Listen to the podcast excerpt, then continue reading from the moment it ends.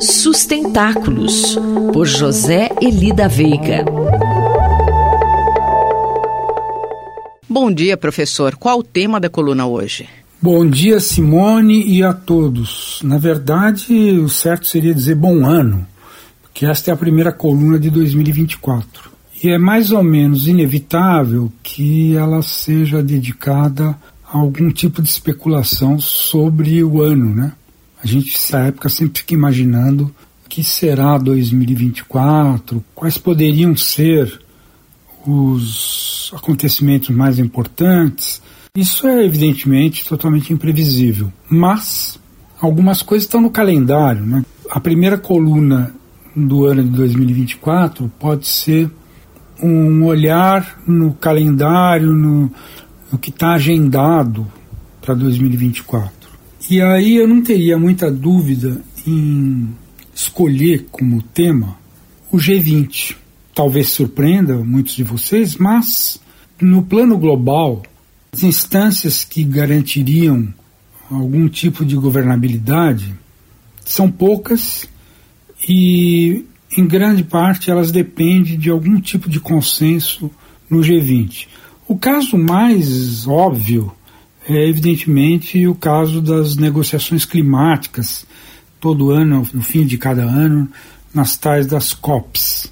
Mas, enfim, a gestão da Convenção do Clima eh, avançaria muito se houvesse algum tipo de acordo no G20. Professor, por que estaríamos em uma conjuntura negativa e por qual motivo as reuniões do G20 estariam em risco por serem realizadas em novembro?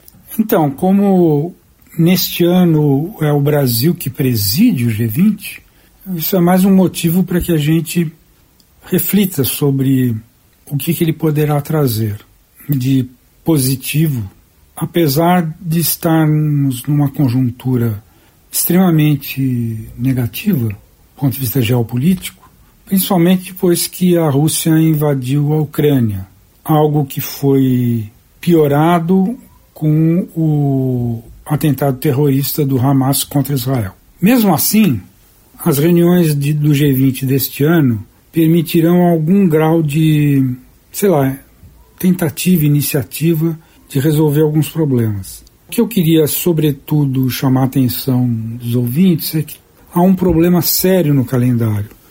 É que a principal reunião do G20, aquela que reúne os chefes de Estado, está prevista para novembro, quando, em princípio, haverá eleições no Brasil, mas também o Biden, por exemplo, não poderá vir a essa reunião.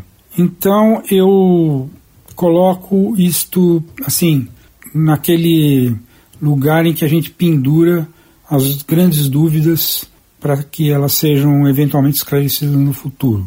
Em última análise, se for o caso, eu estou apostando que vai ter que ter algum tipo de alteração no calendário para que a principal reunião do G20 não seja em novembro de 2024.